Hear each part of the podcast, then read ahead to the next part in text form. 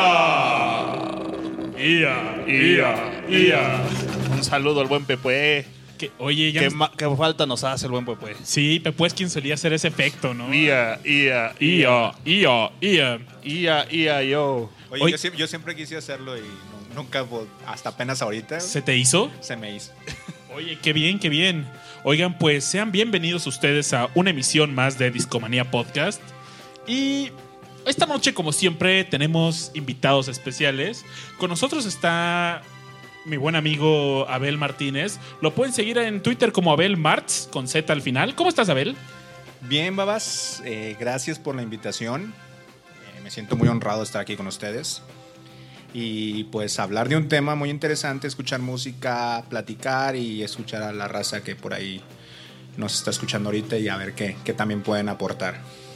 Oye, Abel, pues bienvenido a este show.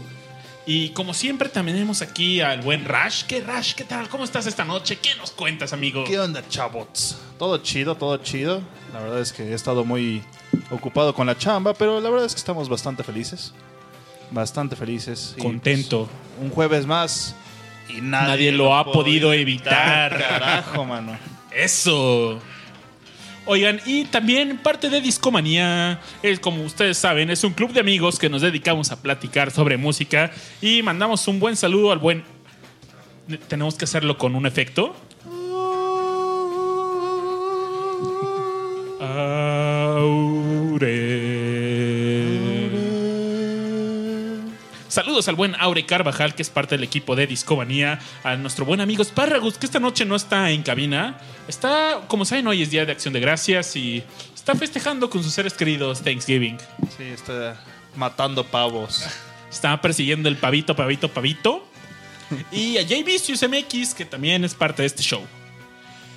Síganos en Twitter a todos ellos, por favor. Y gracias. Hoy es Día de Acción de Gracias, jueves 24 de noviembre del 2016. Hemos estado subiendo tarde algunos podcasts. Y. Güey, subí una. Esta semana. Tengo un podcast listo que grabamos hace. Un show que do- solamente duró una hora. Ah, claro. Y digo. el show más corto de la historia. Y hablamos del retiro de Eric Clapton y digo, oye, esto ya no va a sonar nuevo cuando lo mandé. Pero bueno, si ustedes están al pendiente de SoundCloud y de, del su feed de iTunes, pues van a notar que van a aparecer podcasts que, ya que tienen rato. está- están, tienen rato que se cocinaron, pero están igual de buenos. No dejen de escucharlos, por favor. Y recuerden que siempre nos pueden escuchar en vivo. Por todos favor. Los jueves a las 10 de la noche, tiempo del centro. Ciudad de México por mix- mixler.com diagonal discomanía. Mixler.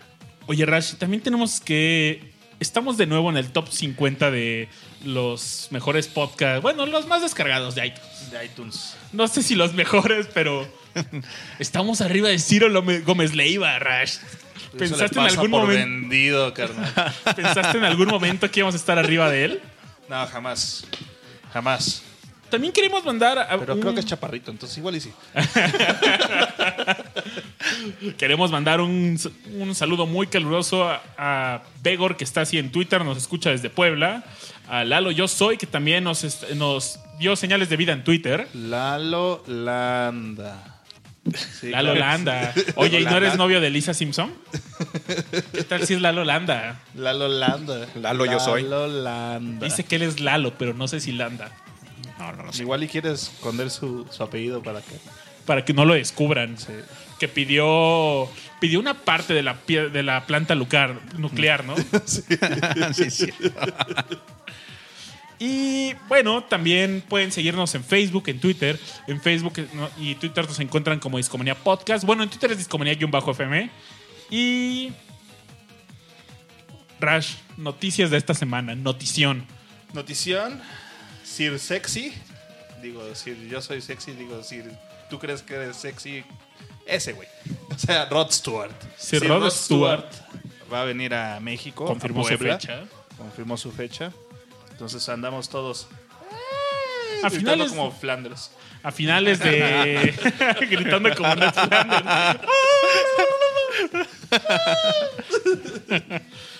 Y va a tocar en la ciudad de Puebla, por cierto. Eh, tenemos discomaníacos en Puebla. Tenemos discomaníacos en Puebla. Que, que nos den Que nos den ahí un poco un, un Airbnb gratuito, ¿no? Y un abrazo a todos los que nos están escuchando en vivo en mixler.com.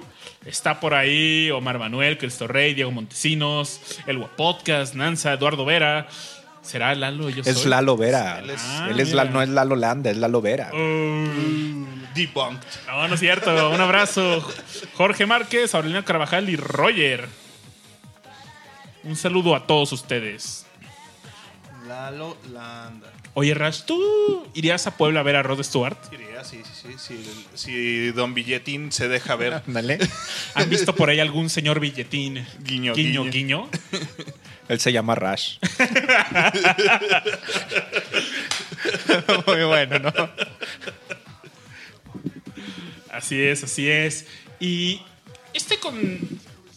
Es importante en la historia de los conciertos en México, Rod Stewart, porque fue de los primeros conciertos que. Fue el primero que se abrió después de la época de El primero, Rash. Wow. El primero.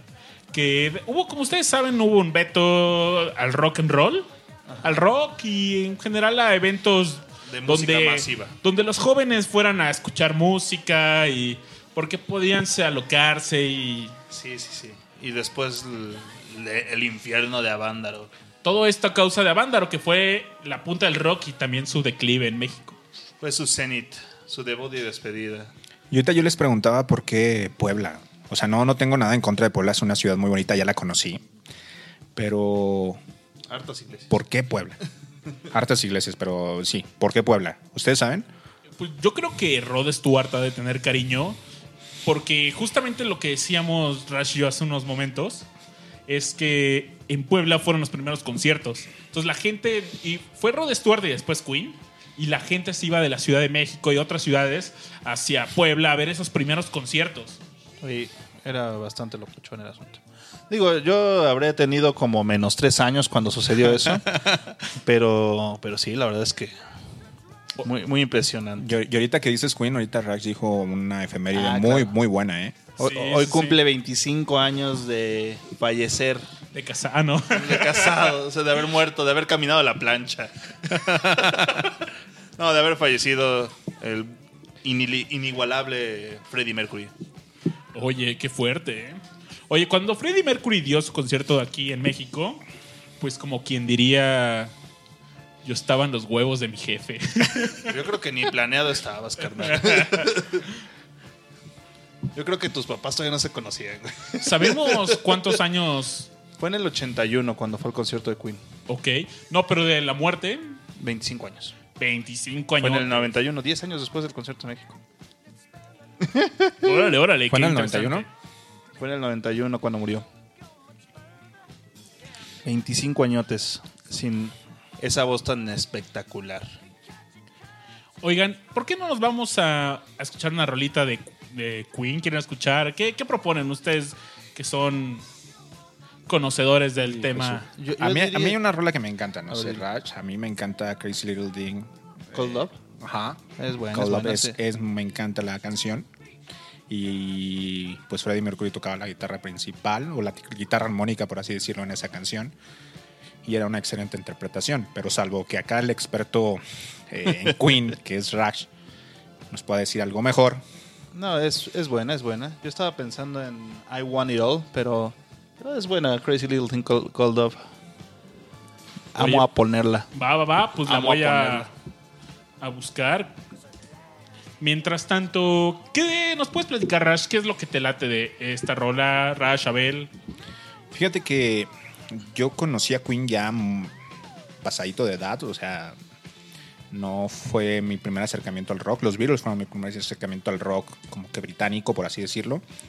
Y el primer disco que escuché de Queen fue uno en vivo en Montreal.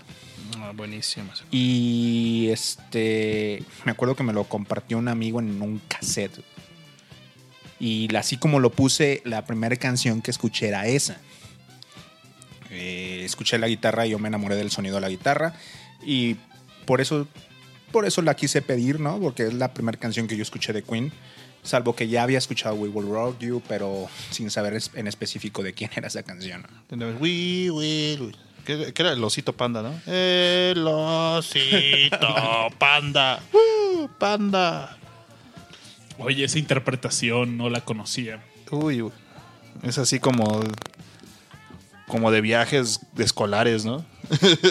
Sí. Pues, ¿qué les parece si nos vamos a escuchar esta rola y volvemos? Bambi. Oye, Rash, ¿en dónde? En Discomanía.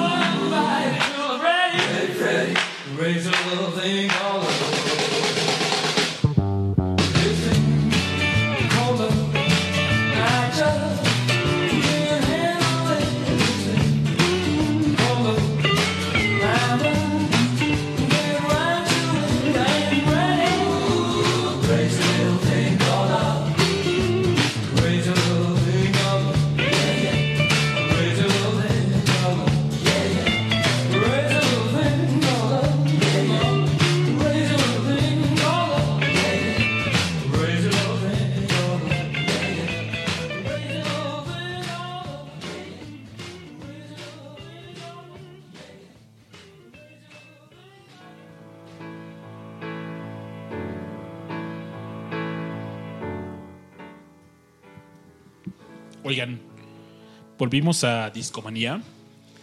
Y esta noche no está Aure en cabina, pero tiene una pequeña cápsula para ustedes. Y Aure les va a presentar el tema de esta noche. Excelente. Es que ahora es omnipresente. Vamos a, a escuchar esta cápsula y veamos qué nos dice la palabra del Señor Aure. Venga. ¿Qué tal amigos de Discomanía? Muy buenas noches. Los saluda Aureliano Carvajal. Esta noche definitivamente tenemos un gran tema en la mesa de Discomanía. La supuesta muerte de Paul McCartney y su reemplazo William Campbell es quizá la leyenda urbana más importante en la historia de la música popular. Y justamente por ello mi buen amigo Babasbot por ahí me encargó que comentara un poco al respecto. No quisiera andar en detalles en cuanto a pistas porque seguramente los compañeros de la mesa estarán discutiendo eh, canciones o portadas de revistas eh, y demás a lo largo del show. Pero lo que sí quisiera destacar, y es algo que me llama mucho la atención, es cómo algo tan pequeño como un fanzine, un rumor de un fanzine, puede generar tanto impacto que incluso la mismísima oficina de prensa de la banda tuviera que desmentir el asunto y que Paul McCartney tuviera que discutir el tema por ahí, si memoria no me falla, en noviembre del 69 para la revista Live. Mm, y no solo eso, a muchos, muchos músicos hicieron canciones al respecto. Esta supuesta muerte llegó incluso a los cómics. Por ahí hay un cómic de Batman en donde se hace referencia al respecto. Y no solo eso, quizás muchos de ustedes recuerdan que el año pasado em, por ahí surgió un supuesto cable de Wikileaks en donde estaba confirmando la, la muerte de Paul McCartney que evidentemente eh, será desmentido prontamente, pero notemos el impacto que tuvo este rumor y me sorprende y no. ¿Por qué me sorprende? Bueno, porque en el 69, bueno, en los 60 la información no fluía con la rapidez que fluye ahora, con lo que estamos acostumbrados ahora. ¿Por qué no me sorprende? Bueno, porque The Beatles eran en ese momento la banda de rock pop más importante de, del momento. Entonces, lo que pasara con ellos de algún modo impactaba al resto del medio y justamente este, este rumor llegó a tener tanto impacto que por ahí Capitol Records ah, llegó a reportar um, un importante alza en las ventas de discos, principalmente de Sargento Pimienta y de Magical Mystery Tour, en el 69. Consideremos que estos discos habían salido años antes y el hecho de tener a tanta gente investigando o buscando pistas, pues sin duda también resultó un gran éxito de marketing. Entonces, tenemos este gran tema. Yo en lo particular ah, recuerdo que llegué a él entre los 12 o 13 años, ah, cuando recién conocía el internet. Y me recuerdo a mí mismo pasando horas y horas investigando, ah, haciendo comparaciones con portadas, buscando información de letras y demás. Seguramente no soy el único, probablemente los compañeros en la mesa quizás también nos puedan compartir su experiencia con este, con este gran tema. Y no, no quisiera agregar más, sino simplemente invitarlos a que se queden escuchando Discomanía, porque esta noche tenemos un gran tema. Los saluda Aureliano Carvajal y hasta pronto.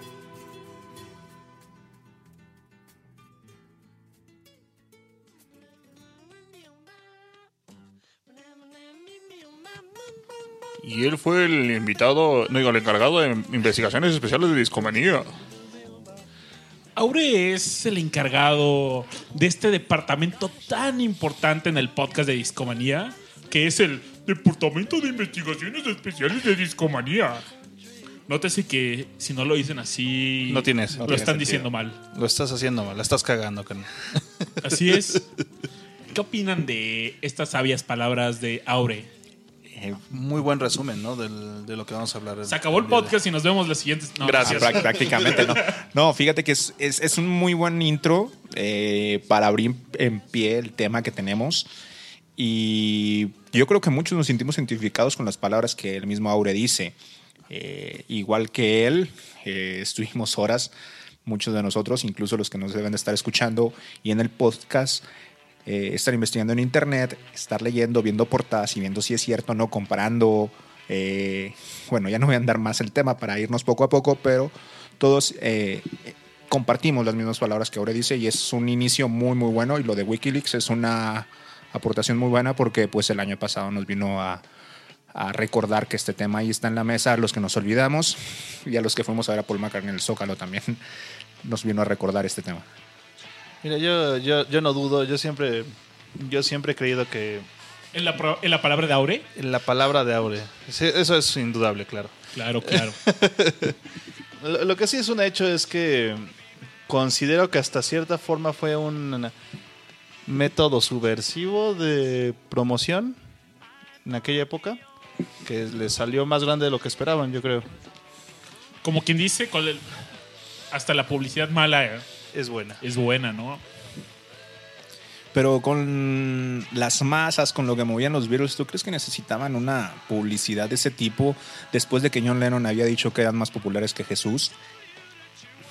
Difícilmente, ¿eh? es, es bien intrigante este tema porque una, una respuesta te contesta, o te, te eran sale otra pregunta. en Inglaterra. Cuando pasó esto, eran grandes en Inglaterra. En el mundo, no tanto.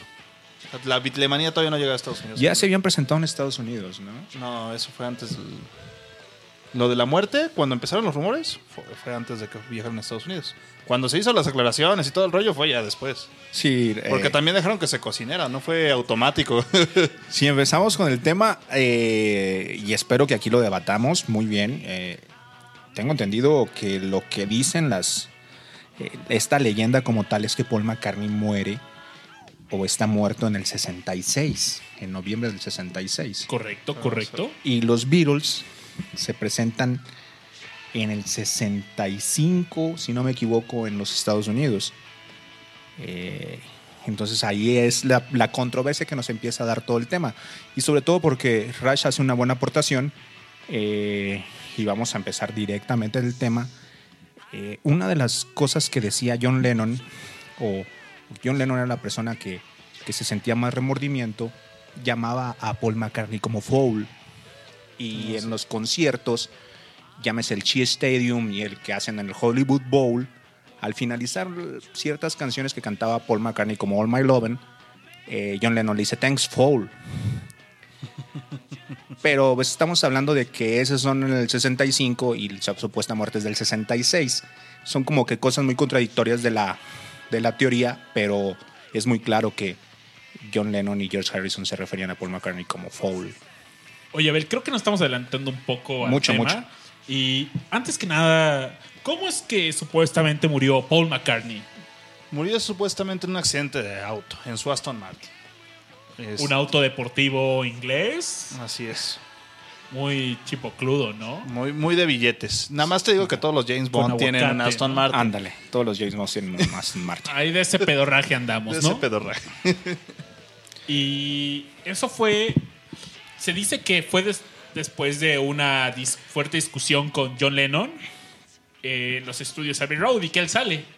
Sí, eh, lo que. Según yo tengo entendido, estaban grabando. Las sesiones del Sargento Sí. Creo que nos estamos adelantando mucho. Bueno, sí, estaban grabando las sesiones del Sargento Pimienta, tienen razón. Por aquí traigo unas notas que me recuerdan eso. Que suelo olvidar las cosas, pero el, el apunte correcto es que estaban en esas sesiones y la discusión principal de lo que dicen, de lo que nos cuenta esta, este mito o leyenda o como queramos llamarlo, es que eh, Paul McCartney quería hacer música para las masas, o sea, hace música, eh, ¿cómo se le llama, babas? Este, muy comercial, vaya. Y John Lennon estaba completamente en desacuerdo con eso. John Lennon quería hacer música para los Beatles, o sea, música que a John Lennon le gustara y no música para la gente. De ahí empieza la discusión y por la madrugada sale Paul McCartney en su Aston Martin y sufre ese accidente que, que empieza el, el mito. Este, si pueden aportar algo más, yo ahorita traigo algunos datos eh, de esta muerte o profundizamos más en la muerte de Babas, como tú me digas. Arre, arre. Bueno, en resumidas cuentas, Paul McCartney tiene un accidente. eh, en ese accidente sufre una decapitación y este, la policía llega y ve a... La policía inglesa se da cuenta del accidente y se encuentran supuestamente una mujer que decía que era Paul McCartney. Esta mujer fue la que presenció el accidente y esta mujer se hacía llamar Rita. Este, por ahí hay una canción de los Beatles que es Lovely Rita. Lovely Rita. Eh, y Rita decía que era Paul McCartney el que había muerto.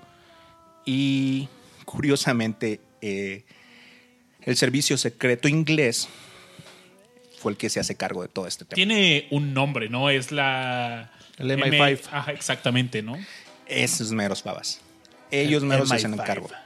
No, no MIB, no son los Men in Black. No, no son los hombres de negro. Because the Men in Black. Hubiera estado increíble que llegara Will Smith. a- Si Paul no está muerto, regresó a su planeta. Pero, Ándale como la película, ¿no? pero hablando como, con su voz del príncipe del rap. que decía, pero es que yo no sé por qué. ¡Casi está ¡Au! ¡Au!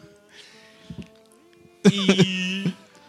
Bueno, regres- re- retomando la seriedad en este episodio. Seriedad, muchachos. Serio. No, qué bueno. o sea, Después de que platicar. el buen Aure nos dio una solemne introducción al, Sí, al tema. Nosotros estamos echando a perder con todo esto, ¿no? Pero bueno, continuemos. Eh, el oficial se llamaba Maswell. Ah, sí, yo, yo leí de eso. Maswell, como Maswell Silverhammer en una canción de Abbey Road, si no me equivoco. Así es. Y Maswell va y busca a los Beatles en los estudios Abbey Road y les dice que Paul McCartney acaba de sufrir un accidente. Los lleva a la escena del accidente, les muestra el cuerpo decapitado de, de Paul McCartney. Y por ahí se mofa supuestamente Maswell de, del estado del cuerpo de, de Paul. Eh, porque Paul McCartney, aparte de decapitado, pierde los dientes, pierde un ojo y les dicen, miren, parece una morsa. Y John Lennon, furioso, decía, no, yo soy la morsa, no Paul McCartney. Y ahí empieza todo el mito, los meten a como que a una concentración para ver qué van a hacer y empiezan a plagiar o armar toda esta sustitución y buscar a alguien que sustituya a Paul McCartney porque temían babas, temían Que que se acabará de eso. deja tú que se acabaran los Beatles. Temía, supuestamente la reina temía que hubiera un suicidio en, ma- un suicidio en masas. ¿Por qué? Porque Paul McCartney era el más guapetón del grupo, era el que acarreaba a las chicas y tenían miedo que eso sucediera. Era en un momento en el 66 en donde los Beatles estaban en su máximo apogeo. John Lennon y Paul McCartney tenían este, creo que más de 150 canciones escritas y algunas ideas. Entonces era el, la- el boom, era la bitlemanía, como se le llamó en ese entonces. Y ahí es donde empiezan a hacer todo el show, en esa concentración. Oye, y el guapo del podcast es Pepue, ¿no? Pepue el guapo. Pepo el guapo. Y la gente está triste porque no viene. Oye, pero también hay quien dice que esto es solamente una hipótesis, puesto que en Londres no se encontraba en ese entonces ninguno de los Beatles, a excepción de John Lennon, eh, por esas fechas, porque además las sesiones del, del Sgt. Pepper comenzaron hasta el 20 de noviembre de ese año. Así es. Y dicen que, o sea, que realmente es un misterio eso, ¿no?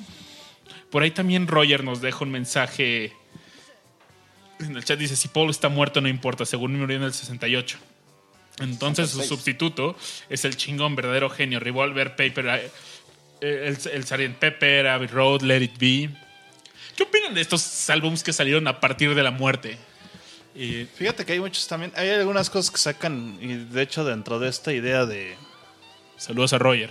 de ¿Cómo se llama? De, de probar de que, que realmente Paul está muerto, ¿no? Por ejemplo, hay un video de Mother, Your Mother Should Know y salen bajando ellos vestidos de smoking blanco con una rosa en, en su En la solapa. en la solapa y van bajando y el único que trae una rosa negra es Paul. Entonces, según esto es una referencia que Paul está muerto, ¿no? Este otra es que es el único que va con traje negro y descalzo cuando están cruzando Abbey Road en el- en la portada de Abbey Road. Según eso le dicen que es como más bien una procesión fúnebre, pero bueno, yo, yo creo que es este, así como buscarle tres pies al gato. el- y, y también ellos mismos siendo tan juguetones y tan desinhibidos como eran, yo creo que también aprovecharon eso para para mofarse pues de los mismos fans, ¿no? Entonces, estás diciendo, Rush, que es el Paul McCartney verdadero. Sí, claro. Excelente. Uf, qué, qué discusión, ¿eh? Bueno, ahorita que hablas de la música, Baba, si está muerto o no, y lo que comenta Roger, este, independientemente de la música que sacan los Beatles cuando se va como solista, a el Man on the Run es un discazo, ¿eh? Es un discazo. El Chaos and Creation in the Backyard es otro discazo. Qué lástima que él perdió los derechos a ajedrez. Qué triste. Pero bueno, y el Fleming Pie es otro discazo. Sí, o sea, estamos hablando de que si hay un impostor, ese tipo vino a hacer cosas grandiosas. Si lo hay. No, di- no he dado mi conclusión que la espero dar al final del programa. Uf, qué nervios, qué nervios. Oigan, yo algo que quiero agregar es que justamente cuando empieza este rumor a sale a la luz, Eh, en ese momento, pues, la- los Beatles estaban en una etapa de, de ruptura. No era, no era el mejor momento de los Beatles. Había bastante fricción entre los miembros de esta legendaria banda. Y, pues, justo ahí era cuando Paul McCartney estaba en un retiro escocés. Con, en conjunto con su esposa, su primera esposa, Linda. Su Y- primera y verdadera esposa, chavos. Sépanlo. sépanlo. Las demás son unas arpías. Y estaba preparándose como para su carrera como solista. Que las esposas de los Beatles han dado. Fíjate que las primeras y. o sea, por ejemplo, Linda. Linda era linda, carnal. eso Es un hecho. O sea, Tema de conversación. considero que realmente fue la única mujer que realmente lo quiso por ser Beatle. O sea, o por ser Paul McCartney, porque pues dinero no le hacía falta. Si, no, si, no se- si no saben, pues Linda McCartney era Linda Eastman, de quien su papá es- era dueño de Kodak. Entonces, pues en aquella época Kodak, pues ponle aguacate a todo, ¿no? Básicamente, aguacate. Harta aguacate. Entonces, pues dinero a, a Linda no le faltaba. Entonces, por dinero no se juntó con él. De hecho, cuando murió Linda, quien salió ganando económicamente fue Paul McCartney. Ese dato no lo sabía, ¿eh? Mucha de la herencia de Linda se la quedó a Paul. Entonces, La esposa de George. la esposa de George, la, primera esposa de George, pues sí fue un issue. La segunda es buena onda porque es mexicana. Ajá. La queremos mucho. Oye, la primera está bien interesante porque Eric Clapton le baja la novia a George Sí. Harrison. O sea. Leila. lo interesante. Got me on my knee. Le Ajá. compone esta rola de Laila. Deja tú, o sea, la chava compuso dos grandes canciones, o sea, fue inspiración de dos grandes canciones, Laila y Something. Something. Algo tenía esa mujer, ¿eh? Algo tenía, Something. Era una musa, pero las musas son para todos, carnal. no pueden ser quedadas, porque también tiempo después, pues valió gorro con, con Eric Clapton. Con Eric Clapton. Bueno, con Ringo, ¿qué pasó? Bueno, con, de, con John Lennon sabemos de Yoko Ono y Sí, sobra mencionarlo. sobra mencionarlo. Y Ringo. A ver, ese grupito se me separa. Oye, ¿y qué pasó con Ringo? eh? Eso no lo tengo. Pues su esposa, En el mapa. según yo tengo entendido, sin broncas, ¿eh? yo creo que fue el único que no tuvo issues con su esposa. Siempre lo he dicho, el mejor Beatle. es el baterista, ¿no? El mejor. Oigan, ¿les latería escuchar alguna rola para tomar un break y retomar la discusión? Dale. Hay, hay una rola que me gusta mucho Paul McCartney, ya, que acaba de mencionar acá el buen joven de Band on the Run. Se llama Picasso's Famous Last Words. Ok, aquí la tenemos. Pues vamos a escucharla y lo están escuchando en dónde, Abel? Discomanía. Vámonos. Painter died last night. His paintings on the wall. Before he went, he bade us well and said good night to us all.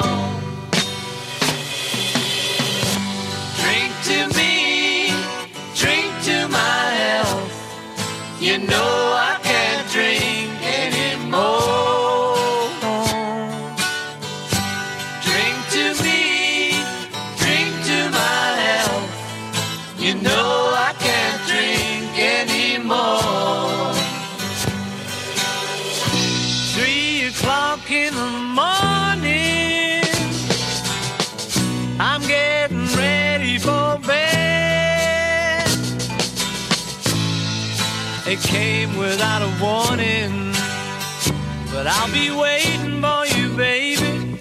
I'll be waiting for you there.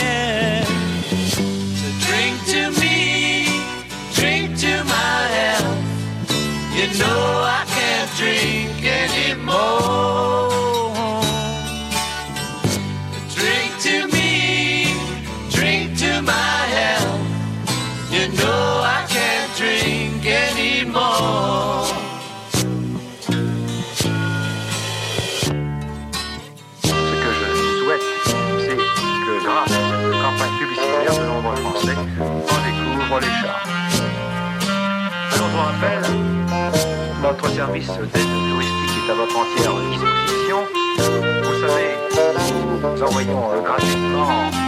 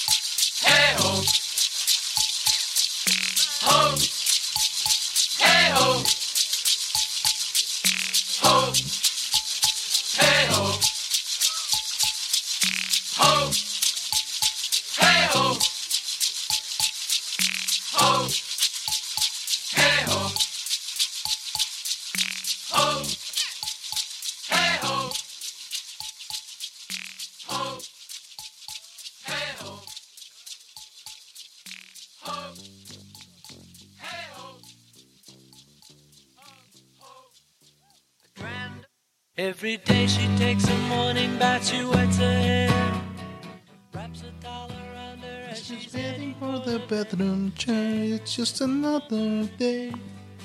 Volvemos a Discomanía con Rush cantando esta canción que se llama Another Day. Es muy buena rola. Viene en el Wings at the Speed of Sound, si mal no recuerdo. Buenísimo disco también. Digamos que no fue de los mejores de Wings, pero, pero fue bueno. Y de hecho le dio nombre a su gira en Estados Unidos. Wings Over America. Oye, Abel, ¿y qué, qué traes en tus manos? Cuéntanos. Traigo la colección en estéreo, si no me equivoco, de la discografía de los Beatles. Me la regaló mi esposa antes de casarnos, en una Navidad precisamente. Y le mando un saludo a mi esposa y un beso, que a lo mejor me puede estar escuchando. Un saludo a Lore. Y Babas, precisamente lo traje pues para indagar un poquito más en esas pistas y ahorita abrí el disco del Sargento Pimienta. Pero antes de hablar del disco del Sargento Pimienta, nos quedamos en que se concentraron eh, con estos ingleses, estos policías ingleses que parecen de caricatura De cómic, Yard. Scotland Yard. Y hicieron supuestamente un concurso de buscando los dobles de los Beatles y se quedaron con una persona para que era la, la fiel imagen de, Su doppelganger. de Paul McCartney. Y ese tipo se llamaba Babas. William Campbell, que supuestamente él era un ciudadano canadiense y él fue ganador de un concurso que buscaba al doble de Paul y por ende fue quien supuestamente tomó su lugar. No hay muchos datos realmente de él, pero lo poco que sabemos de esta persona, supuestamente esta persona es lo que les vamos a mencionar. Cabe notar que esto es una historia más que una biografía. Y los datos, pues realmente no son muy precisos. Y se dice que William nació en Quebec, Canadá. Realmente no hay datos sobre la fecha de su nacimiento. Y pertenecía al ejército canadiense hasta mediados de la década de los 50. Entonces ya se veían en, en él algunos dotes como músico. William Campbell tocaba bastante bien la guitarra y la batería. Tenía algunas nociones de piano también. Además, decían que tenía muy buena voz con un amplio registro vocal. Su virtud era, su gran virtud era llegar fácilmente a las notas más agudas utilizando esta técnica de falsete que si han escuchado, por ejemplo, esta canción de Space Jam de Basketball Jones, es ese, e- ese sonido es el falsete. Y su técnica vocal dicen que era muy rica, pero con algunos pequeños detalles que la limitaban. A finales de los 50 fue transferido a una unidad militar en Irlanda, donde tuvo un hijo llamado William. En este lugar además formó una banda con otros soldados que estaban ahí. Su especialidad era el rock and roll, al estilo de Little Richard, pero lo que cambiaría en su vida para siempre fue el notorio parecido físico con una estrella emergente de la música. Hablamos ni nada más ni nada menos que de Paul McCartney. Y en el 96, Williams se inscribió en un concurso de dobles de Paul McCartney, sin saber que el siniestro objetivo de dicho concurso, por muchas razones, fue el, el ganador. Su parecido era increíble con el del músico de Liverpool y además tenía conocimientos musicales. Pero aún así hablaban. Habían cosas que debía de mejorar, como aprender a tocar la guitarra con. el bajo, perdón, con la mano izquierda. William era diestro y como sabemos, Paul es zurdo. Y al hacer unos pequeños reto- retoques con cirugía, se metió al Fantastic Plastic, mejoró su parecido. E inclusive circulan en la red las fotografías de cómo era antes William Campbell, antes de supuestamente suplantar la identidad de Paul McCartney. Y una vez dentro del grupo, los otros Beatles nunca lo aceptaron como uno de ellos. Al principio, William tuvo que aprender a cantar como Paul. Mientras esto sucedía, eh, se, con- se contrató un doble de voz llamado Terry Draper para grabar algunos temas de poca importancia, como el single navideño de Everywhere It's Christmas. Y ya el sargento Pimienta, el nuevo integrante, estaba listo, dejaba de ser William Campbell para siempre tomar el lugar de Paul. ¿Qué opinan de esta pequeña Reseña. reseña? Pues en lo particular, Babas, eh, no tenía tanto detalle como el que tú encontraste. Para mí solo fue un, un canadiense que vino a suplantar a Paul McCartney, siguiendo la historia. Y... Tú sí- me contaste un dato muy interesante. A ver, Babas. Que solo una persona fuera de los Beatles conocía la quién, quién era William Campbell. A ver, ya no recuerdo. Y era Jane Asher, la novia de Paul. Es cierto, tienes toda la razón. Ella siguió su noviazgo un año más con Paul hasta finales del 67. Después de la ruptura, Paul se casó con Linda. Es cierto, tienes razón, ese dato sí lo traía. Pero fíjate que yendo un poquito más a, las pistas y al detalle eh, de la suplantación de William Campbell, eh, todo lo que hizo Scotland Yard y los Beatles y la, la reina porque todos los ingleses siempre hablan de la reina, eh, por traer a este Paul McCartney para, para evitar todos esos suicidios. La persona más afectada, según la historia y el mito, era John Lennon. John Lennon estaba en desacuerdo de lo que se había hecho y él fue el que inició a poner las pistas. Y las primeras pistas se presentan en el Sargento Pimienta. Eh, si recuerdan por ahí nuestros compañeros que nos están escuchando y los que nos van a escuchar en el podcast, la portada del Sargento Pimienta es una de las portadas más emblemáticas de la música del rock, en donde incluso está hasta Bob Dylan ahí. Ya hay una leyenda de, este, de esta portada en la que iban a poner a Tintán, pero nunca se puso. Pero bueno, ese es para otro tema.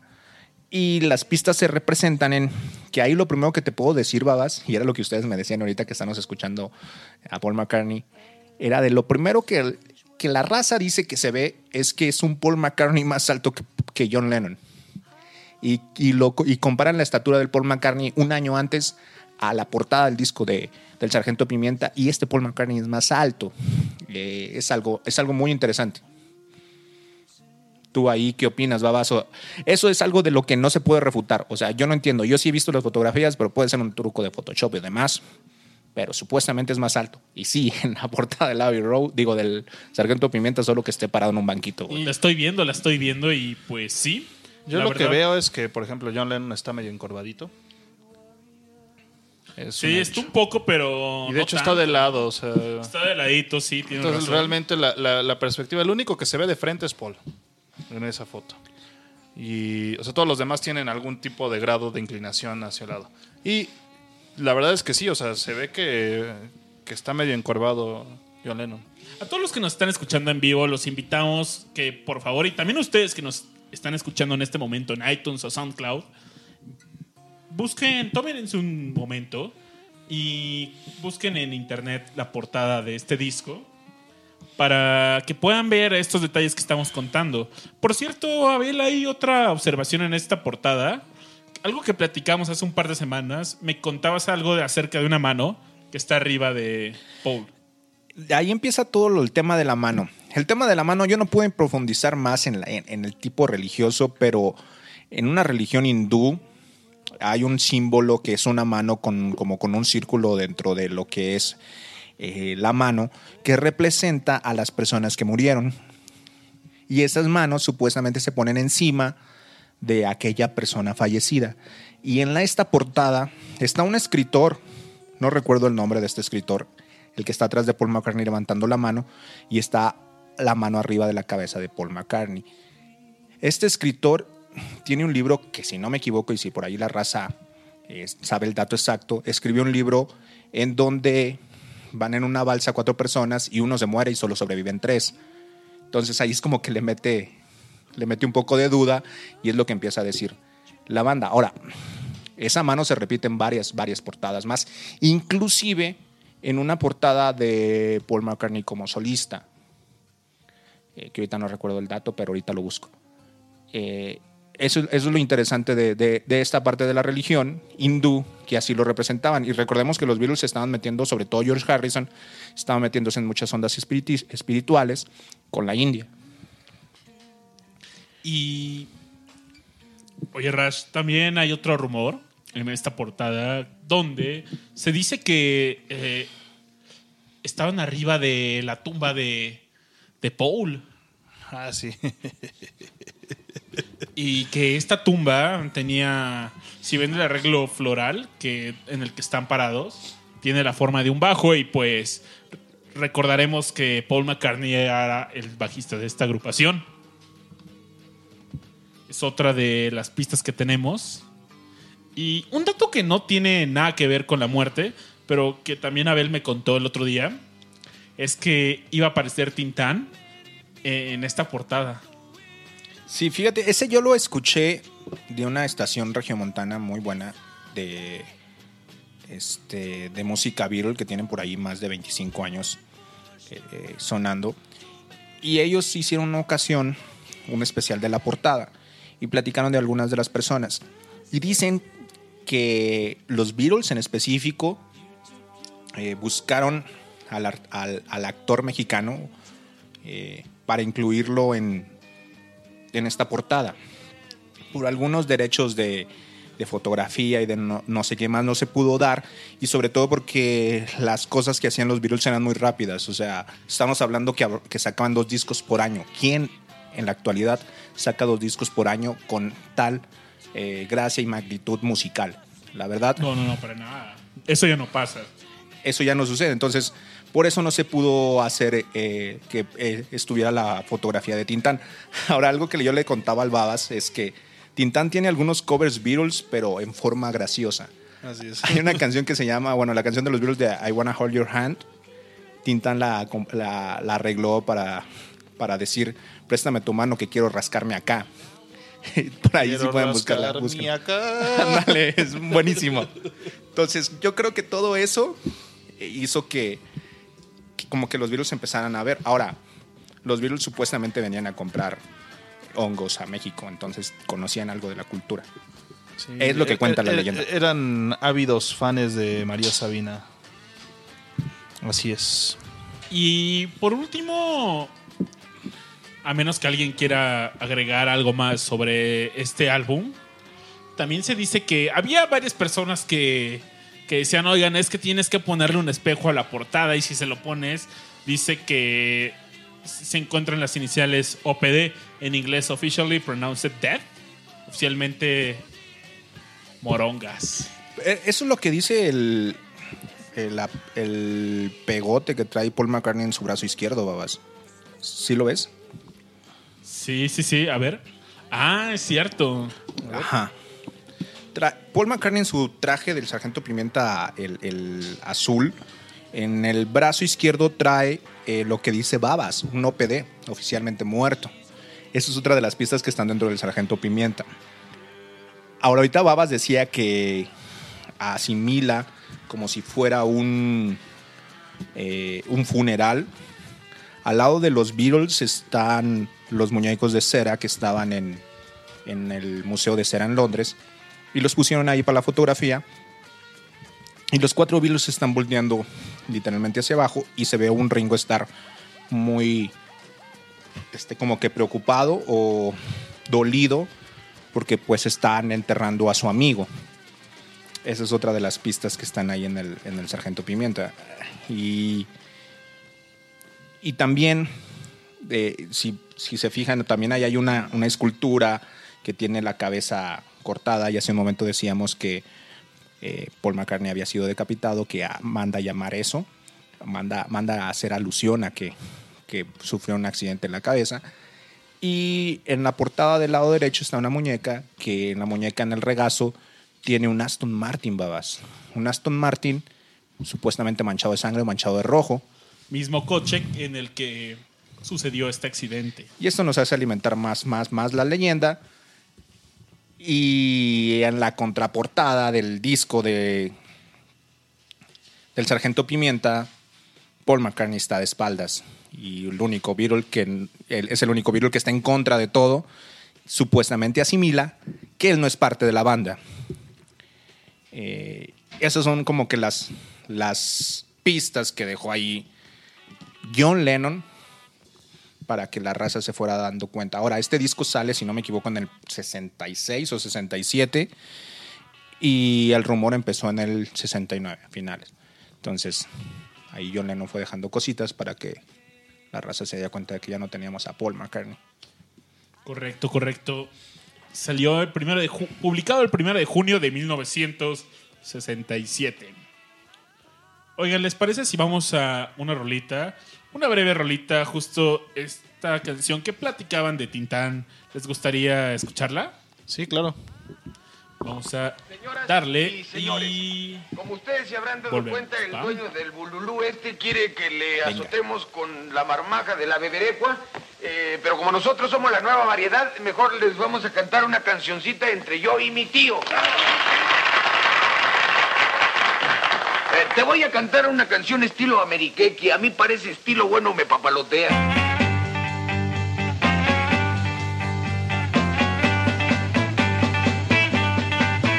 Oh yeah, dame tu mano, que tengo comezón.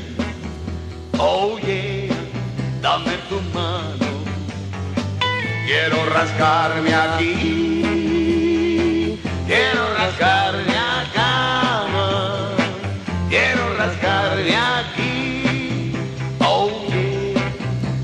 tu mano, que tengo comezón. Oye, dame tu mano, Quiero rascarme aquí. Quiero rascarme acá. Quiero rascarme aquí. cuando me rascas, siento que voy a morir. Dame tu mano, quiero más, mucho más, mucho más, mucho más. Oye, dame tu mano, que tengo comezón. Oye, dame tu mano, Quiero rascarme aquí. Rascarme acá. Quiero rascarme aquí. cuando me rascas, siento que voy a morir. Dame tu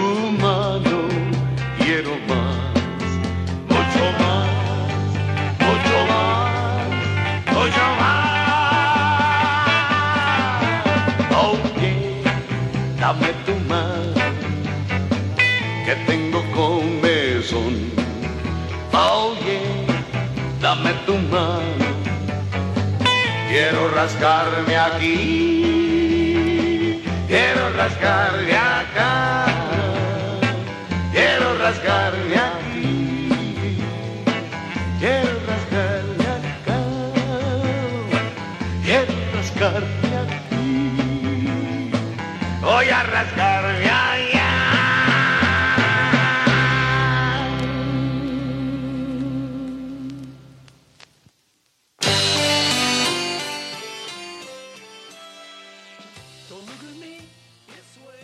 Oye, Abel, fíjate que la semana pasada tuvimos un show de covers. Y el show se llamó Noche de Mal Gusto. Y durante todo este programa pusimos covers de mal gusto. Este no es de mal gusto, la neta es que está increíble, lo disfruté mucho escucharlo, pero está cagadísimo. Oye, yo lo escucho y siempre me río y, y la verdad yo creo que era lo que quería Tintan. Música viral con un toque este, gracioso para la banda y que no fuera molesto ni ofensivo ni, ni fuera como uno de esos covers. Sí, no, para nada, no es malos. ofensivo y logra su cometido. Ahora, ahorita Raj decía de lo que les comentábamos de que el, el pegote que traía Paul McCartney decía oficialmente muerto. En realidad no. En realidad son acerca de la policía de Ontario. Eh, si queremos vernos un poco paranoicos, pues Ontario está en Canadá y William Campbell era canadiense, pero no, los Beatles visitaron Canadá y por ahí dicen que les regalaron esos pegotes y ellos los incluyeron en su, en su indumentaria. Eh, Ahora, eh, si queremos buscarle tres pies al gato, pues ahí podemos decir lo que queramos. Oye, Abel, ¿alguna otra portada que quieras analizar esta? Portada. ¿Con qué nos vamos? Quiero rascarme. ¿Me puedo ir al Abbey Road o me estoy adelantando mucho? Creo que te estás adelantando porque luego después sigue el Magical Mystery Tour Ok. Con I am the Warlords. y el I Am the Walrus. ¿Se acuerdan que les decía que el supuestamente policía ah, Maswell eh, decía que se mofó de- del accidente y decía que Paul McCartney parecía Que el una. cadáver. el cadáver de Paul McCartney parecía una morsa y que John Lennon dijo, no, yo soy la morsa. Y supuestamente John Lennon se inspira en esa escena de su vida para inscribir yo soy la morsa. A mí me da mucha risa ese tipo de cosas porque ¿quién estuvo ahí para, para tomar acta de eso? No sé quién lo dijo, pero, pero ahí está, o sea, es algo que dicen. O sea, yo no, yo no lo estoy inventando. A mí me da mucha risa porque pues, obviamente creo que la gente la gente encuentra el mame en donde hay mame y se sube al tren del mame cuando puede subirse al tren del mame. Es que es chido. Y, y ahora, es chido. Y, y lo, que, y lo que decía ahorita eh, eh, el compañero que inició con, con el podcast, Babas, me recuerdo su Buen nombre. nombre. exactamente, él decía que en ese entonces no había la comunicación tan rápida como para crear una, un mame, güey, como ese, o un meme o lo que tú quieras. Entonces, realmente fue muy, muy sorprendente. Y en el Abbey Road, aparte del I Am the Walrus, En el interior es donde está la joyita, ¿no? En, en estos inserts que traen los discos es donde viene vienen las siguientes pistas. Exactamente. Entonces, aquí la pista ya la dijo Rush. La pista es eh, los Beatles en una de las rolas en el video están vestidos de blanco y traen en la solapa una flor roja, pero Paul McCartney trae una negra. ¿Por qué? Porque quiso. O porque está muerto. Porque realmente no es él. si no es un, un doble. Ahora, es, es interesante porque tú crees que si tú eres William Campbell y suplantaste a Paul McCartney, te dejas hacer todas esas cosas de ponerte un clavel distinto a los demás. Pues la verdad lo dudo. Y recordemos que el Magical Mystery Tour es la, hacen la tercera película de los Beatles, que la verdad es una rotunda porquería esa película. Lo único rescatable de esa película es el soundtrack, que es este disco de Magical Mystery Tour, y fue orquestado por Paul McCartney. Ahí Paul McCartney estaba tratándose de hacer el dueño y amo de los Beatles. ¿Por qué? Porque Brian Epstein había muerto hace algunos años atrás, antes de, de los últimos dos discos. Entonces los Beatles ya estaban como que Y Lennon también ya andaba en una depresión así de "Ay, no quiero saber nada de la vida. Eso era, alguien tenía que tomar las riendas del grupo y, y Paul McCartney estaba haciendo eso. Ahora, siendo parte de una banda que alguien llegue al final y le pongas el nombre del Babas y se quiera ser dueño del podcast Babas, ¿tú crees que Rash lo dejaría? Claro que no. Bienvenidos a una emisión más de. Manía. No, tienes que decir Rashmanía. A ver, No, no, ¿por qué Rash no? Porque yo soy, yo estoy, yo soy del el- parte del equipo original.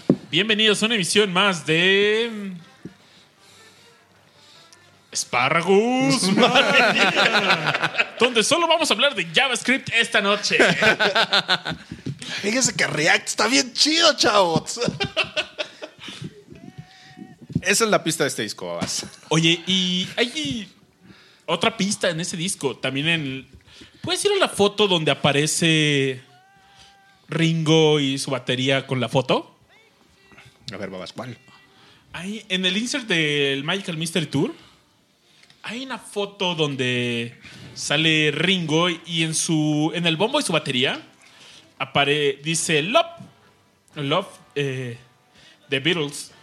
Pero hay por ahí número 3 donde también dice como que Love the Three Beatles.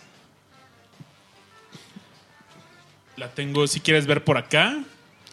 Aquí está la fotillo y... Es cierto, Babas, eso es del video, güey. Eso es del video de. Aquí está, mírala, completamente. Ahí tenemos el insert con Abel que trae su colección de discos de los Beatles. Ah, sí. Y hay otra.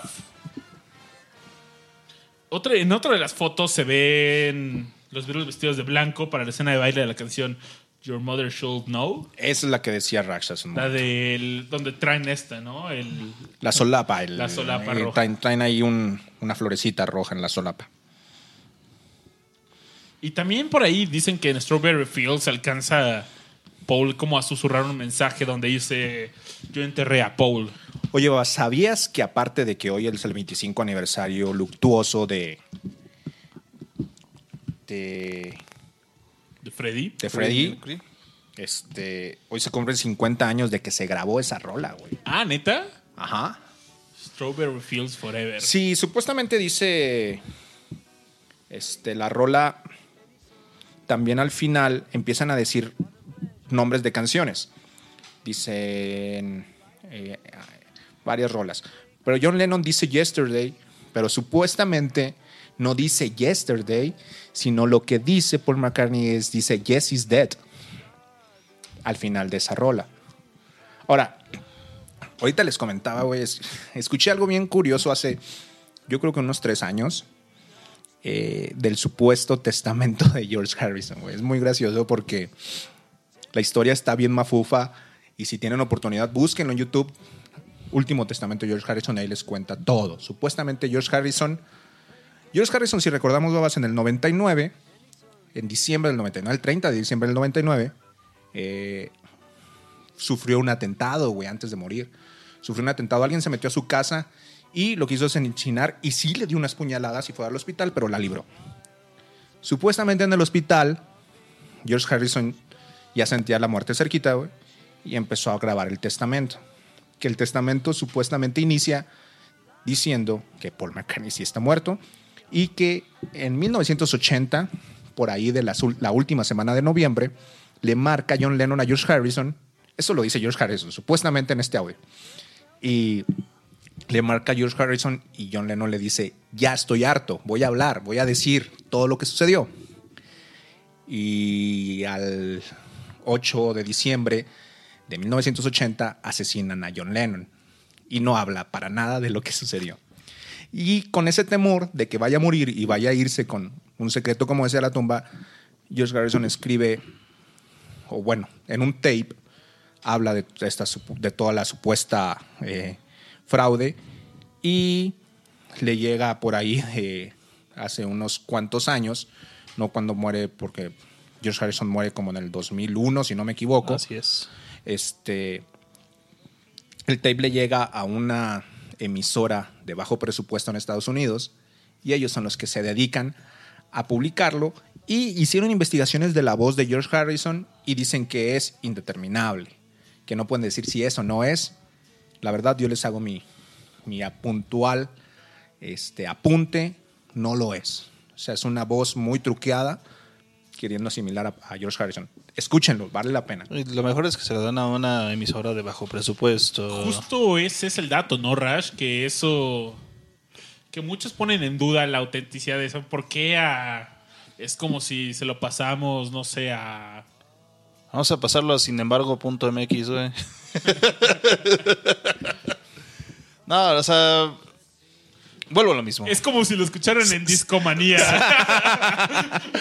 Alguien agarró una paja, pero épica. Así se la jaló bien cabrón. Pero ese tienes que escucharlo, Raz. O sea, güey, escuchas realmente Lo que la gente quiere lo escuchar. que la gente quiere escuchar, güey. Ahí hablan de, de- Y ahí se van más fumados. ¿Por qué dicen en el testamento de George Harrison? Dice que George Harrison iba con un acompañante en el auto.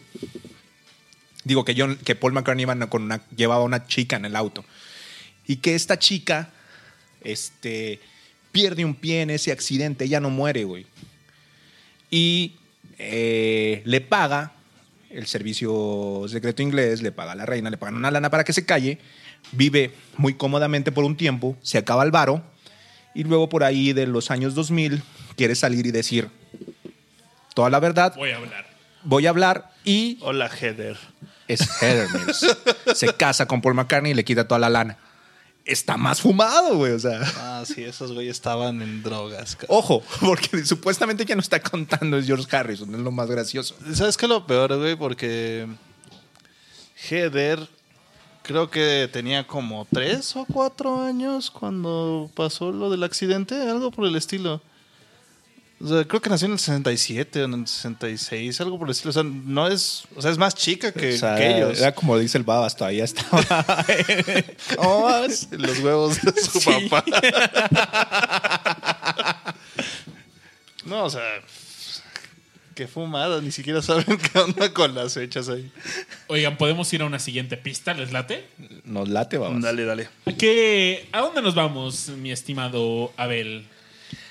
Al álbum Está blanco, Está sacando este White Album que que en realidad se llama The Beatles, el álbum. Ajá, Así solo sé, pero le dicen el White Album.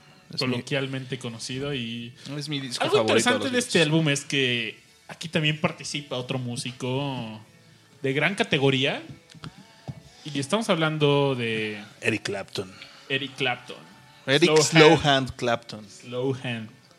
Que era muy amigo de, De George Harrison. de George Harrison. Tenía una buena amistad ahí con él. ¿Qué nos vas a contar de, de este álbum? Hijo, eso ando un poco perdido, a saber si me ayudas. De qué es lo que hay en el, en el álbum blanco. Pero en el álbum blanco, si no me equivoco, ¿Qué no es esta foto en la que salen a colores? Y o sea, cada quien sale haciendo una cosa, una pose. En este no es esta rola de Revolution 9. exactamente, cierto. Babas. Revolution Sí, sí, Night. sí. Y lo que nos dice es que hay un mensaje cuando lo estamos escuchando al revés. Eh, la- ¿Qué es lo que les late si escuchamos esto? Eh, Eso también lo Sí, hizo ponlos. 31 minutos. A mí no me engaña. Que hasta fue parodiado esto en Los Simpsons, ¿no? Escúchense verla Number de nine. 31 minutos. Number 8. number 8. Vamos a escuchar eh, Revolution 9 al derecho y al, Al revés. Y díganos ustedes qué, ¿Qué opina usted? ¿Qué escuchan también? Cuéntenos, ¿no? Ahí ¿Qué va. opina? Number nine, number nine, number nine, number nine, number nine, number nine, number nine, Ahora va al revés. Neanderman, Neanderman, Neanderman, Neanderman, Neanderman, Neanderman. ¿Qué escuchamos en esta grabación al derecho y al revés de Revolution 9? Number 9 y Number 9 al revés. Lo que Dead escuchamos. Man. Dead Man dice. Sí, supuestamente Según al dice revés Deadman. dice Turn Me On Deadman. Turn me on, Dead Turn me on. Y este mensaje venía escondido ahí. También nos dice ahora que también la canción de Ringo de Don't Pass Me By Don't pass habla me del by. accidente del, de este automóvil. Don't make me sad. Hay varias canciones, como nos decía Aure en su cápsula, que hablan de este incidente, no solo de, de los Beatles. Y dicen las malas lenguas, algunos lo conocen como el Guapodcast, que si escuchas un disco del Commander al revés, puedes escuchar el mensaje de la palabra de Dios. No, no es cierto. y, y esto es lo que venía en este White Album. No sé si hay alguna otra pista en este álbum que tengamos por ahí identificadas. Yo no los recuerdo, babas. No recuerdo alguna otra pista, sobre todo. A mí, a mí este álbum me gusta. Me gusta la contribución de, de George Harrison en el álbum. Pero aquí ya era la. De hecho, George Harrison escribió While My Guitar Gently Weeps fuera del estudio junto con Eric Clapton. Así es. Que Es- por cierto es mi rola favorita de The Beatles. Eso, babas. La verdad. Al chile. Nos brincamos un, un, un LP, babas, que se llama Yesterday and Today. Ese disco, por cierto, tengo un dato muy curioso. Es de los discos más raros que pueden conseguir y de los más valiosos si ustedes lo llegan a conseguir en vinil. El Pero que cuál la versión- solamente salió en Estados Unidos, ¿no? El Yesterday and Today solo salió en Estados Unidos.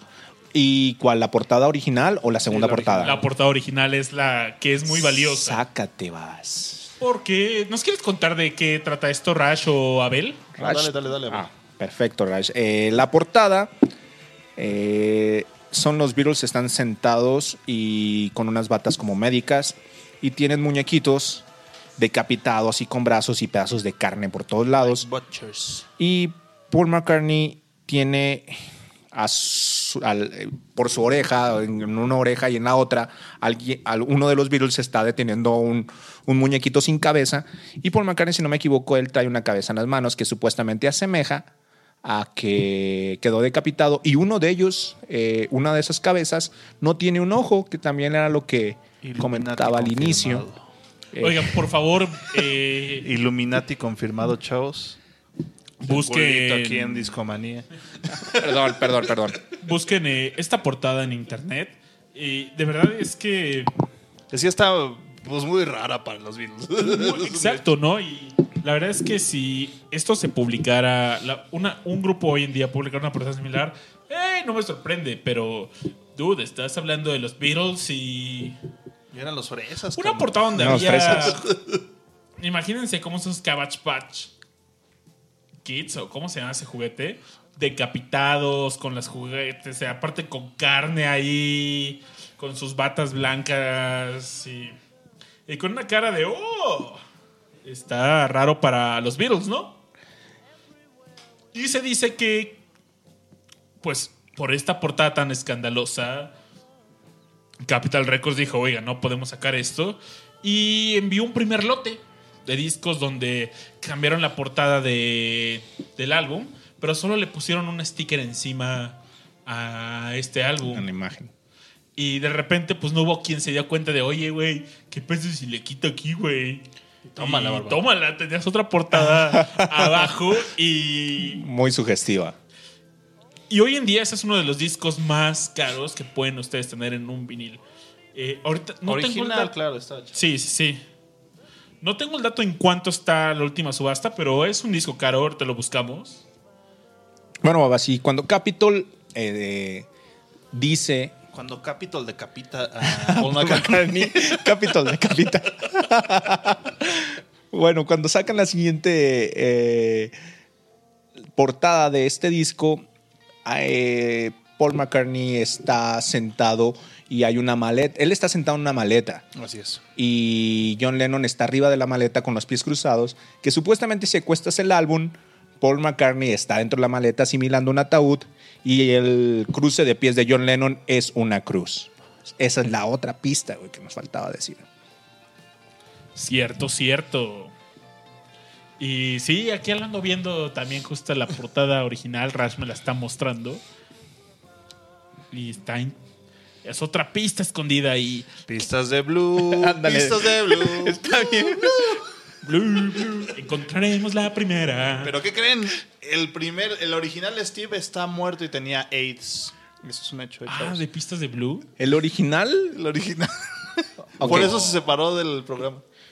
ese tipo sacó un disco, güey. Era músico y era bueno, Era bueno. Era lo más interesante, pero tenía un problema de drogas muy Ajá. fuerte, ¿no? Bueno, Que al final supone que tenía AIDS. Y murió. Murió como Cleto. Qué loco. pedo. No me hubiera esperado eso de, de las pistas de Blue. Un programa para niños. Oye, ¿qué habrá pasado con cositas? Pues yo creo que fue feliz y cumplió su vejez. Básicamente se retiró a tiempo. Pero sigamos buscando estas pistas y no precisamente las, Las de de Blue. Blue.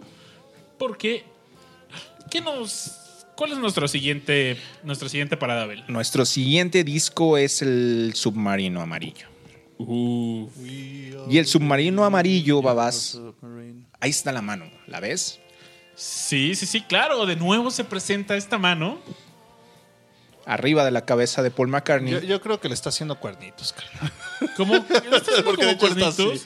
Pero por favor, si ustedes pueden buscar en este momento la Se ve portada, luego, luego háganlo. que está haciendo cuernitos ahí. O sea, tiene el dedo. o sea, está- Sí, está haciendo cuernitos. O sea, que hay quien que puede buscar lo que quiera, pero lo que dice la, el mito y la leyenda, y eso es lo interesante, Raj, que en la portada del disco, ellos están arriba de una tumba, porque el pa- la parte inicial de la montaña donde están parados es gris, asimilando a la tierra, y luego viene una parte roja, que es eh, lo, con, con lo que cubrieron toda la parte del ataúd, y al final el pasito verde que cubre un cementerio.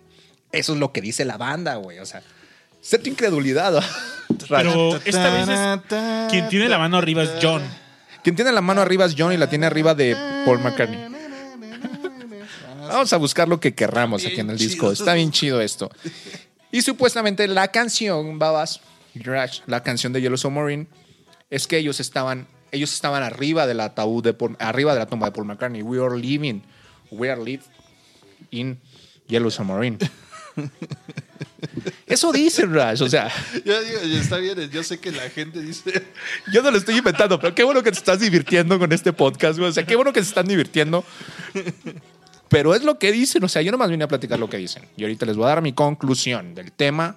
Y qué bueno que cambiaron a Paul McCartney porque el nuevo es muy bueno. Dice ahora en el Glass Onion, John dice The Walrus was Paul. Ajá, Exactamente, The Walrus Was Paul. Porque En Glass Onion. En, en general, todavía es- todo el tiempo se. O sea, en el arte y todo el rollo se infiere que el- la, la morsa es John. Pero no, al final dicen en Glass Onion en el White Album. The World was Paul. Una ocasión leí.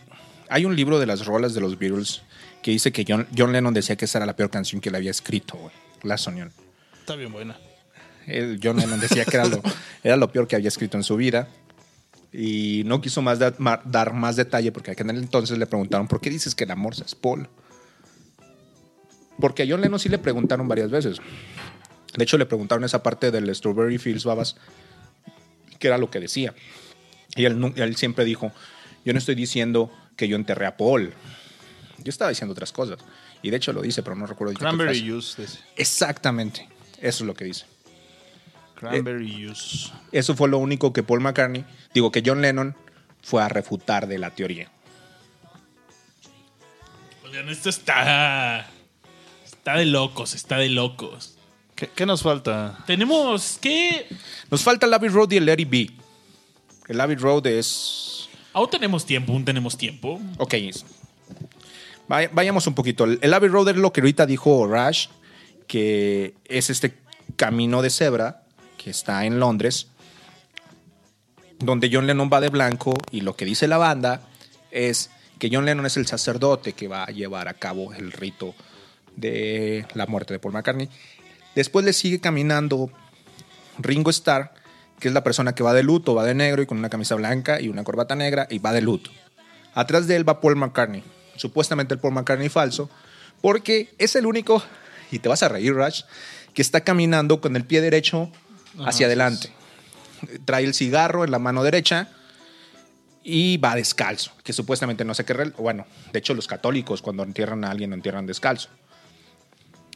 Y atrás viene George Harrison vestido completamente de jeans y una camisa también así de, De jeans. de jeans, vaya. Y él es el- la persona de bajo presupuesto que va a ir a enterrar a Paul McCartney.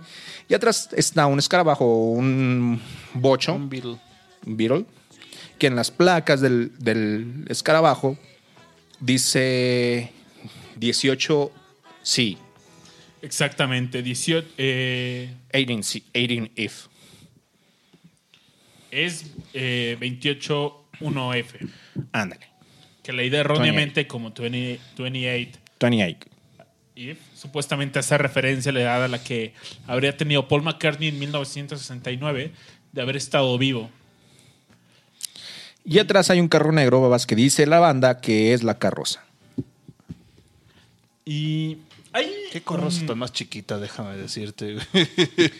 Es que estaba decapitado y hecho mil pedazos. Ah, o sea, ¿para claro, qué ocupas una carroza Sí, sí, sí, grande? no, no, no. Digo, con todo el dinero que tuviera, no importa. O sea, ¿para qué, para qué gastas? Oigan, como decía Aure, hoy en día seguimos hablando de la muerte de. de la supuesta mu- muerte de Paul McCartney. Y Paul en el 93 lanza su tercer álbum en vivo. Este álbum se llama Paul is Live. Así es. Y el mismo nombre es una burla a, Lo de Paul is Dead, a este mito que se llama Paul is Dead. con su super perro pastor. Un pastor inglés. pastor inglés, que Un es el viejo único perro inglés. que me gusta. Todos los demás los odio. Y en la portada. también me gustan los que son arrugaditos. Cambia la matrícula a este Volkswagen Beetle por la leyenda 51 is, indicando la edad de Paul McCartney en el momento de la publicación de Paul is Live. A todo le hace un counter, ¿no? Paul McCartney también aparece calzado, mientras, como decía Bell en la, en la portada original de Abbey Road, cruza descalzo el paso, de peatón, el paso peatonal y camina sobre su pie izquierdo. De hecho, más bien lo lleva el perro. No, Sí, ca- supuestamente. camina con el pie, está como de cojito y aparte sujeta al perro con la mano izquierda al ser zurdo y excluye el, el coche de la policía de la portada del Abbey Road donde que se tomaba como un símbolo de soborno, soborno a los otros tres Beatles para silenciar la muerte de, de Paul. Y este perro, como decían, es Arrow.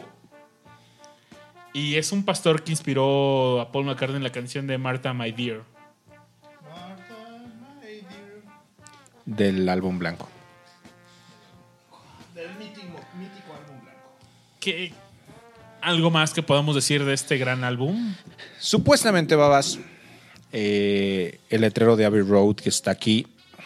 eh, en la contraportada de- del LP viene una chica caminando con un vestido azul. Ah, lo, lo que dice la lo que dice la leyenda es.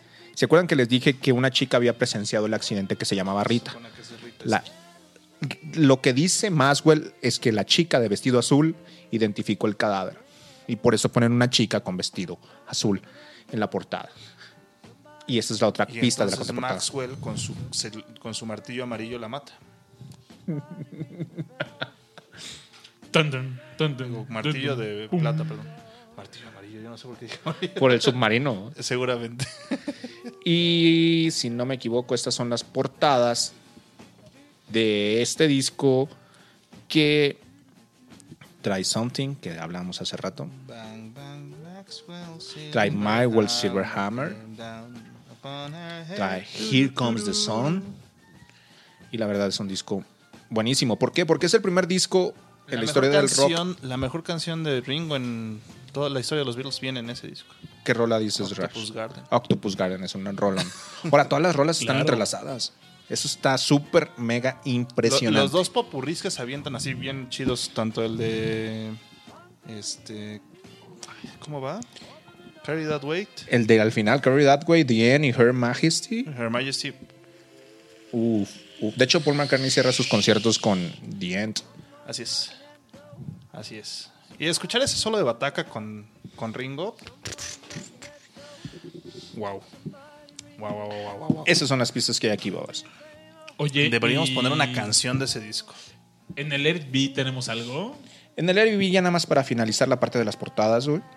En el Larry B, la portada principal trae las cuatro caras de los Beatles. Y si te fijas, Paul McCartney es el único que tiene un fondo rojo. Paul McCartney, Todos los otros son blancos. blancos, blancos, cierto. Paul McCartney está muerto. Oigan, y antes de ir a una rola, ¿había también otro dato en el Revolver? Que El- no hemos mencionado. El Revolver, fíjate que no lo quise mencionar, pero si quieres mencionarlo, mencionarlo, babas, mencionarlos, porque la leyenda dice que murió en el 66 en noviembre y el Revolver es antes de eso. Así es. ¿Qué opinas de eso, Rash? El Revolver es punto y aparte. Y lo que dicen aquí solamente es de que todos están viendo al frente menos él. Que está viendo hacia un lado. Ah, ah, Entonces ahora también vamos a poner esto en tela de juicio, porque realmente Paul sabía que iba a morir.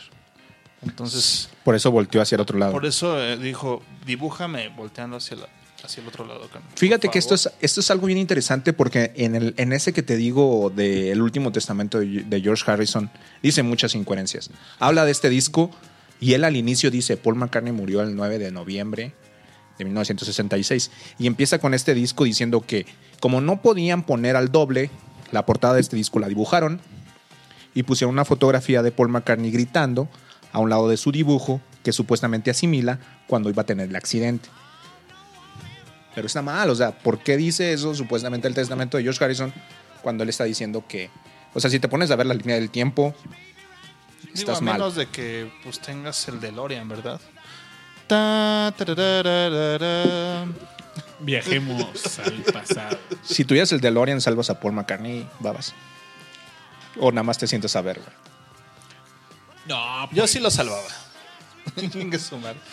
En dado caso de que hubiera un accidente. Yo iría para. Así, iría y con palomitas. Y si A ver si hacen un pasa. atentado contra contra su foul, ¿qué hubiera pasado? Pues fíjate que Paul McCartney ni Ringo Starr han sufrido atentados, ¿verdad?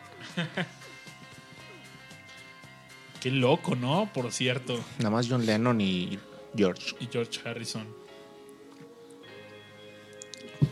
Les late si nos vamos a una rola y pasamos a Conclusiones. conclusiones de este de este mito, esta leyenda, esta teoría de la conspiración. Me parece bien. De los Illuminatis y los reptilianos. Querían, querían una de Los Anunnakis. del Abbey. Road. Una del Abbey Road, babas. Ok, vamos a escuchar el Abbey Road. Sería bueno Vamos a poner escucharlo y volvemos. Al final. once there was a way to get back homeward.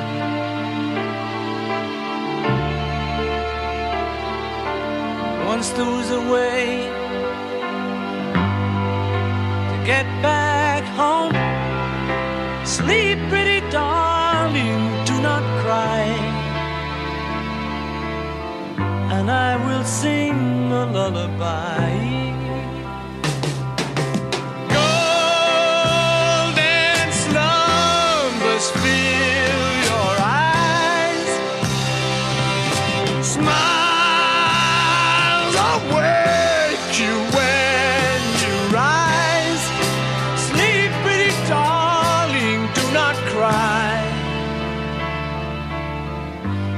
will sing a lullaby. Once there was a way to get back homeward.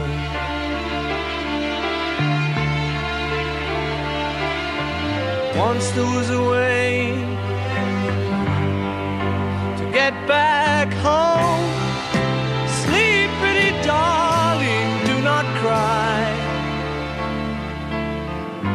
I will sing a lullaby.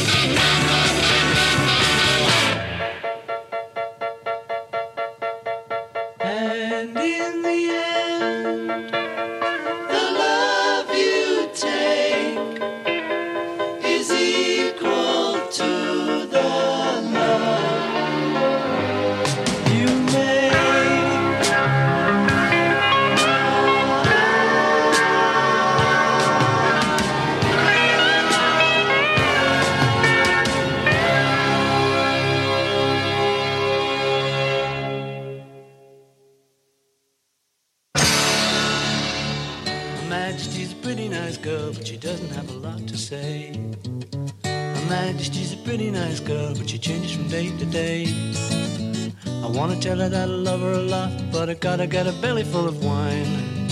My majesty's a pretty nice girl, someday I'm gonna make her mine, oh yeah, someday I'm gonna make her mine.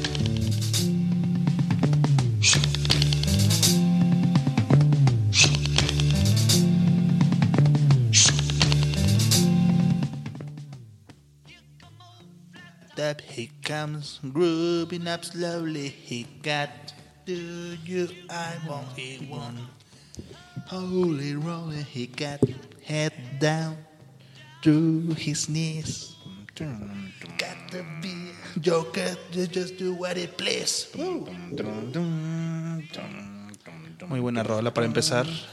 Así como termina el Abbey Road, así empieza. La verdad es que todo ese disco es magnánimo. Es una joya ese disco. ¿Cuáles serían las conclusiones de. Paul está vivo. Rush dice: Paul está vivo.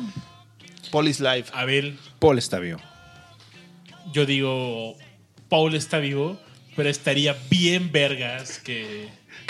que estuviera muerto. Los Illuminatis tenían razón. Porque estaría bien verga. Imagínense que en algunos años, cuando. Digo, no me gustaría que pase, pero. Pues. Nuestro tiempo en esta vida está contado y. Como todos, Babis. Como todos, nos vamos a ir al Great Gig in the Sky. Y. Quizá no, pero sí escucharlo. Ringo y Paul van a morir en algún día. Imagínense si en el momento cuando el último Beatle muera se publique eso. Digan, ¿saben qué, chatos? Cu- Cuando, cuando, el último, Paul sí murió, culeros. cuando el último Beatle muera, pondré American Pie. La de Magneto. No, güey. esa no. American Pie. La, la película de American Pie. No, no, no. Bye, Ay, bye, bye, siglo XX te vas. Ah, no, vas. Qué bárbaro. No, ese sería el día en que la música moriría para mí. Sí. No, hay, hay muchas contradicciones en toda esta teoría. Muchas, muchas, y concuerdo con lo que dice Rash. Este. Los Beatles se aprovecharon, güey, de ese rumor Se aprovechó en el rumor y después se le salió de las manos. y después se les salió de las manos. Definitivamente. O sea, ahorita escuchamos Her Majesty y End que están eh, principalmente llevadas a cabo por Paul McCartney y o sea, no puedes meter a alguien así a una banda en donde todos son genios y hacer genio a alguien. No, no se puede. No pasa. No. En el chat, ¿cuál es su, ¿Cuál es su Beatle favorito? No, no es su conclusión? Aure, si nos escuchas en el chat, Tu conclusión dinos, acerca... ¿vivo o muerto? Dinos si los Anunnaki existen o no. Aure.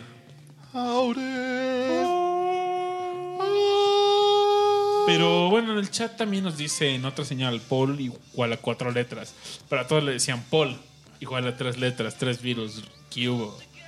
No, Bueno, le decían foul. Le decían Pero recuerdo, recordemos, los ingleses, los ingleses parece que tienen una papa atorada en el gaznate, como decía mi papá, güey. Entonces los güeyes Igual que los de, españoles. eh, computer. computer. Hey kid, I'm a computer. No, Stop all the download. Full computer. Aure dice que Paul es bueno. Y también ella, la niña. La niña también. Chicanator dice el chingón el Ringo por feo. Y dice Roger, el chingón el, el Paul por chingón. Eh, chingón es Paul por chingón, es un hecho. Sí, pues. Con esto. Fíjate que el Revolver, que fue el disco que partió aguas, en mi parecer, lo que fue la historia de los Beatles, ahí ya se veía estas tintas de, de, de los Beatles y sobre todo Paul McCartney de salirse del cascarón, carnal. Es que fíjate, Rash, es muy interesante porque antes del revólver, los Beatles dicen, estoy hasta el cuello de, la, de las presentaciones en vivo y me voy a dedicar a hacer lo que quiero, a hacer música. Música. Y dejan, o sea, de- dejan Sí, de sí. presentarse. Y es lo que le, es lo que hizo que los Beatles fueran lo que son, güey. O sea, si los güeyes hubieran, si hubieran seguido haciendo conciertos en los que ni ellos mismos escuchaban, vemos el Shea Stadium donde John Lennon empieza a decir palabras inventadas de ay, ja, ja, ja, y tocar el piano con el codo, güey. O sea, ya no disfrutaban, güey. Entonces de ahí es como tú dices, el parteaguas y empieza todo a salir del cascarón, empieza toda esa divinidad musical y ya lo que conocemos es lo que hay. El, el Revolver para mí fue el parteaguas realmente. Y para, el, para ese momento, o sea, para toda la gente que dice que, que realmente el nuevo Paul es el que le metió. No, chavos, eso ya venía desde antes. Eso ya venía desde antes. La historia los contradice. La música los contradice. Oigan, y por ahí en el chat Chicanator nos pide que hablemos de otro mito que gira alrededor de los Beatles. Y es que a Ringo lo metieron a la banda por guapo. Sí, es un hecho. ¿Tú crees? No. Imagínate, imagínate esa nariz, güey. Igual que Pepe llegó hacia el podcast. De- Derritió a todas las chicas, cabrón. Ah, el tipo tenía su pegue con las mujeres, güey. El tipo tenía ojos de color y era muy, muy tímido. Era el, el tímido de los Beatles, o sea, era muy reservado. Pero en realidad lo meten porque Pete Best era malísimo, güey, Era para, tocar la- malísimo. para tocar la batería. Entonces, cuando ellos llegan a grabar, lo primero que les dice Brian Epstein y, y- y este George, George Martin, George Martin, sí. les dicen el baterista no sirve. Pero se lo dicen a John Lennon, que era John Lennon como que el líder de la banda. Y aparte era el amigo de Pete Best. Exactamente. Le dicen, güey, no sirve, cabrón. Y de hecho, ellos no conocían a Ringo, se los recomiendan. Le dicen, hay un baterista que se llamaba en un grupo de Scorpions o algo así. Eh, tenía un nombre medio raro. Eh, vayan, búsquenlo y métanlo a grabar. Y es como meten a Ringo. Porque realmente les dicen, Pete Best es una basura. Y Pete Best vivió de la fama de los Beatles toda su vida haciendo música y presentaciones. Yo lo hubiera hecho. Como Tony Shadens, güey. Oye, conocí a Tony También. Shadens en Monterrey. ¿Neta? Sí, este, hubo un primer Beatle Fest. Yo soy de Monterrey, la raza, por- este, me vine a vivir aquí al DF, tengo dos años. El primer Beatle Fest, yo participé con una banda en la que yo tocaba covers de los Beatles para tocar en el Beatle Fest. Lamentablemente el baterista sufrió un accidente y no pudimos concursar, pero fui a apoyar al, al evento, ¿no? Pretextos, pretextos, pretextos. Eh, ni siquiera llegamos a la audición. La verdad, yo me sentía muy mal porque no pude conseguir un baterista. Siempre batallas con los bateristas, o sea, no sé qué pasa. Pero. Fue donde estabas. Y en ese primer Beatle Fest, el, el invitado especial fue Tony Sheridan, güey. Qué chido, qué chido, la neta. Pero sí, gente de que, que vivió de la fama de los Beatles. Uf, Tony Sheridan, güey. Pete Best, ¿quién más? Mm, pues yo creo que principalmente ellos dos, ¿eh? O sea, estaban medianamente incluidos en la historia. Y ahora discomanía. Y ahora discomanía que y Tony Sheridan nada más porque supuestamente el güey era muy famoso en aquel entonces en Inglaterra y necesitaban quien le tocara, quien le hiciera coros y tocara música como una banda y era Tony Sheridan y The Beatles cuando los Beatles no eran nada, güey. Ah, y también me tocó ir a, bueno, cuando me fui de luna de miel con mi esposa, le dije, tengo que llegar a Londres. Y fui a Londres y a Liverpool. Y la verdad, el Cavern Club es una porquería de lugar, güey es un lugar húmedo, eh, en un sótano y muy, muy encerrado. Y ahí tengo una historia muy interesante, babas, antes de que terminemos. Había una capota, güey, donde no te dejaban pasar. Soy mexicano y me vale madres. La crucé, güey, y me encontré el bajo de Paul McCartney autografiado. El bajo con el que Paul McCartney tocaba en el, en el Cavern Club. Y luego fueron y me sacaron de ahí, güey. Ah, ah, con un puntapié, güey.